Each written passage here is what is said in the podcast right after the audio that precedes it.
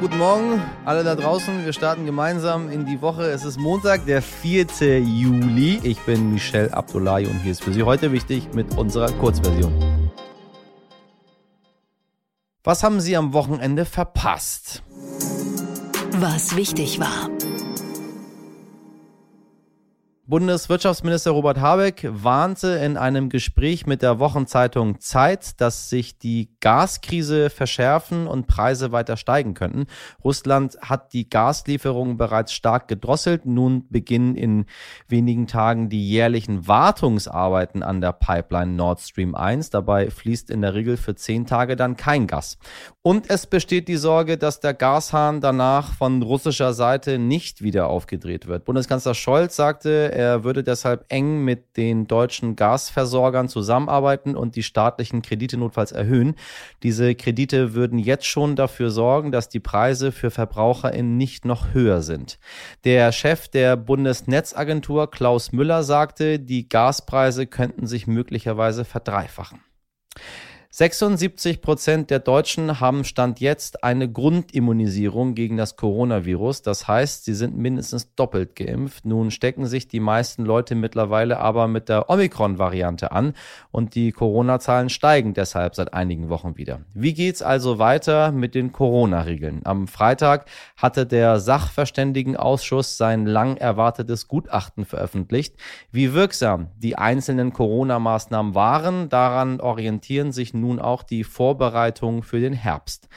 Masken könnten wieder eine größere Rolle spielen, sagten sowohl Bundeskanzler Scholz als auch Bundesjustizminister Marco Buschmann. Auch 2G- oder 3G-Regelungen wären wieder denkbar. Vermeiden will man dagegen Schulschließungen oder Lockdowns. Noch im Juli soll eine konkrete Entscheidung zu weiteren Regeln getroffen werden. Was wichtig wird. Ich habe es gerade schon erwähnt, die Preise gehen hoch, nicht nur beim Gas. Deshalb will Bundeskanzler Olaf Scholz heute bei der sogenannten konzertierten Aktion mit Gewerkschaften sprechen, mit Arbeitgeberinnen, Wissenschaftlerinnen und der Bundesbank. Die große Frage wird sein, wie kann man die Menschen entlasten? Konkrete Maßnahmen wird es heute vermutlich nicht geben. Im Gespräch sind aber beispielsweise steuerfreie Einmalzahlungen. Mehr erfahren Sie in unserer morgigen Folge. Erst am Wochenende soll Russland nach eigenen Angaben die ukrainische Stadt Lysychansk erobert haben. Die Ukraine weist das bisher zurück und obwohl der Krieg so akut ist, startet heute die zweitägige Ukraine-Wiederaufbaukonferenz in der Schweiz. Für Deutschland nimmt Entwicklungsministerin Svenja Schulze teil. Sie sagte der deutschen Presseagentur, der Wiederaufbau der Ukraine wird eine immense Aufgabe sein, die Jahrzehnte dauern und mehrere hundert Milliarden Euro kosten wird. Genau deshalb müssen wir schon jetzt über den Wiederaufbau sprechen. Außerdem trifft sich diese Woche der Bundestag zu den letzten Sitzungen vor der Sommerpause. Olaf Scholz muss sich am Mittwoch einer Regierungsbefragung stellen und es soll beispielsweise zu den Folgen der Flutkatastrophe im Ahrtal debattiert werden. Geplant ist auch, eine Enquete-Kommission einzusetzen, um den Afghanistan-Einsatz der Bundeswehr zu bewerten. Wenn Sie sich für Afghanistan und vor allem für die Menschen dort interessieren, möchte ich Ihnen sehr unsere Folge 299 ans Herz legen, liebe ZuhörerInnen.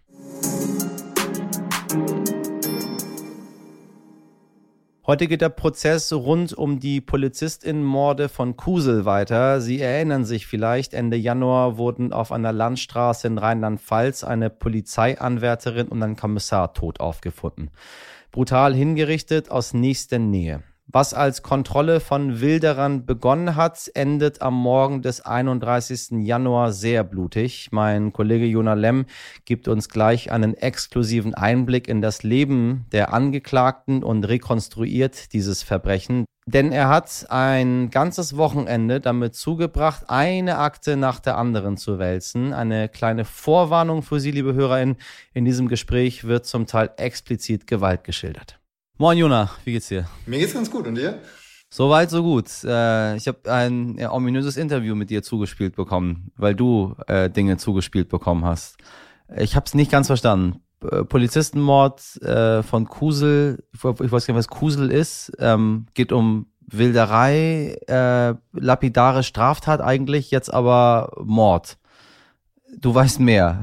Die Zuhörer sind verwirrt. Passen Sie auf, es ist sehr interessant. Erzähl mal. Ich weiß mehr, ja. Ich, ich glaube, viele Zuhörerinnen und Zuhörer haben bestimmt auch von dem Fall gehört, ähm, Ende Januar, am 31. Januar war es, als äh, zwei Polizisten erschossen worden sind bei Kusel, einer kleinen Stadt oder einem kleinen äh, Ort in Rheinland-Pfalz, äh, bei einer nächtlichen Kontrolle, wo sie, äh, so stellt es sich da, äh, zwei Männer beim Wildern erwischten die dann kontrollieren wollten, Verstärkung anforderten und bevor die Verstärkung da war, von diesen Bildern ähm, ja, auf offener Straße erschossen worden sind. Du hast äh, hunderte Akten exklusiv einsehen können. Welches Bild entsteht denn jetzt für dich äh, von dieser Nacht? Also von dieser Nacht ist für uns ein Bild einer extrem äh, grausamen Tat, extrem brutalen Tat, die voller Kälte ist, entstanden.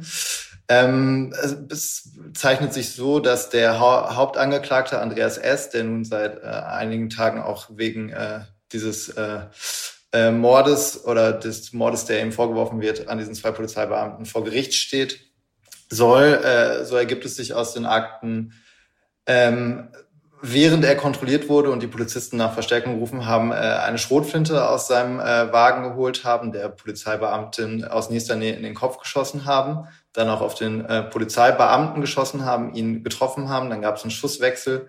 Der Polizeibeamte ist auf ein Feld geflüchtet. Er, Andreas S. soll äh, dann ein anderes Jagdgewehr genommen haben, ähm, auf Distanz ihm äh, auch noch mal zweimal getroffen haben mit Schüssen dann äh, gut 50 Meter zu dem auf dem Boden liegenden Polizisten gelaufen sein, ihn umgedreht haben, vom Bauch auf den Rücken und ihm nochmal aus nächster Nähe in den Kopf geschossen haben.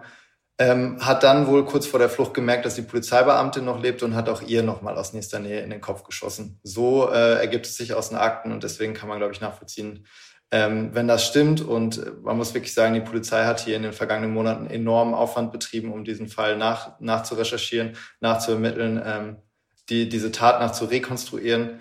Ähm, und wenn das alles stimmt, dann kann man, glaube ich, verstehen, warum das, warum wir das als einfach extrem grausam und brutal einstufen. Oh ja. Oh ja. Was, was ist, äh, was ist er für ein Typ, dieser Andreas S? Mm, also, was sich so aus den Akten ergibt, zeigt, dass dieser Andreas S. wirklich schon erstmal sein Leben lang immer mit Waffen und Jagd zu tun hatte. Also sein Vater soll ihn schon als äh, kleinen Jungen mit auf die Jagd und auch mit zum Waffenkauf genommen haben. Andreas S. hat schon mit 14 im Schützenverein geschossen, war da wohl ein sehr guter Schütze. Leute sagen besser als der Trainer teilweise, ist auch mit 14 da schon Meister geworden im Verein, hat an deutschen Meisterschaften teilgenommen. Mit 16 seinen ersten Jagdschein gemacht. Also man sieht, Waffen haben irgendwie sein Leben bestimmt. Auch als Erwachsener äh, Jäger gewesen soll fünf Waffenschränke zu Hause gehabt haben, aber da lagen teilweise Waffen auch offen rum, was uns auch schockiert hat, weil der Mann auch vier Kinder hat, das jüngste anderthalb Jahre alt. Ja. Und da, dazu kommt, dass man so aus den Akten lesen kann, ihm geht's, ihm ging es beim Jagen vor allen Dingen um die Beute, ihm ging es um mehr und es ist wohl auch ein Typ, der sich teilweise über dem Recht gesehen hat. Also ein Freund von ihm hat von ihm als einem Mann erzählt, der nur, nur eine Rechtsprechung kannte und das war nämlich die, die er gerade im Kopf hatte. Menschen waren ihm egal und ähm, da findet man auch Anekdoten in diesen Akten, die das zeigen. Zum Beispiel soll einmal bei der Entenjagd im Auto gemerkt haben, dass eine Ente noch lebte und unter Qualen litt und statt sie quasi von ihrem Leid zu erlösen, so wie man es als Jäger machen würde, hat er gelacht und sein Handy rausgeholt und das Tier beim, beim Sterben gefilmt. Und äh, dann gibt's Chats, wo er gegenüber Freunden mit seinen Kopfschussquoten bei Tieren geprahlt hat. Also ziemlich, ziemlich brutale, äh, brutale Sprache, die er da so auch an den Tag gelegt hat bei der Jagd. Ähm, ist schon, schon verstörend, ähm, was man da teilweise über diesen Mann in den Akten erfährt.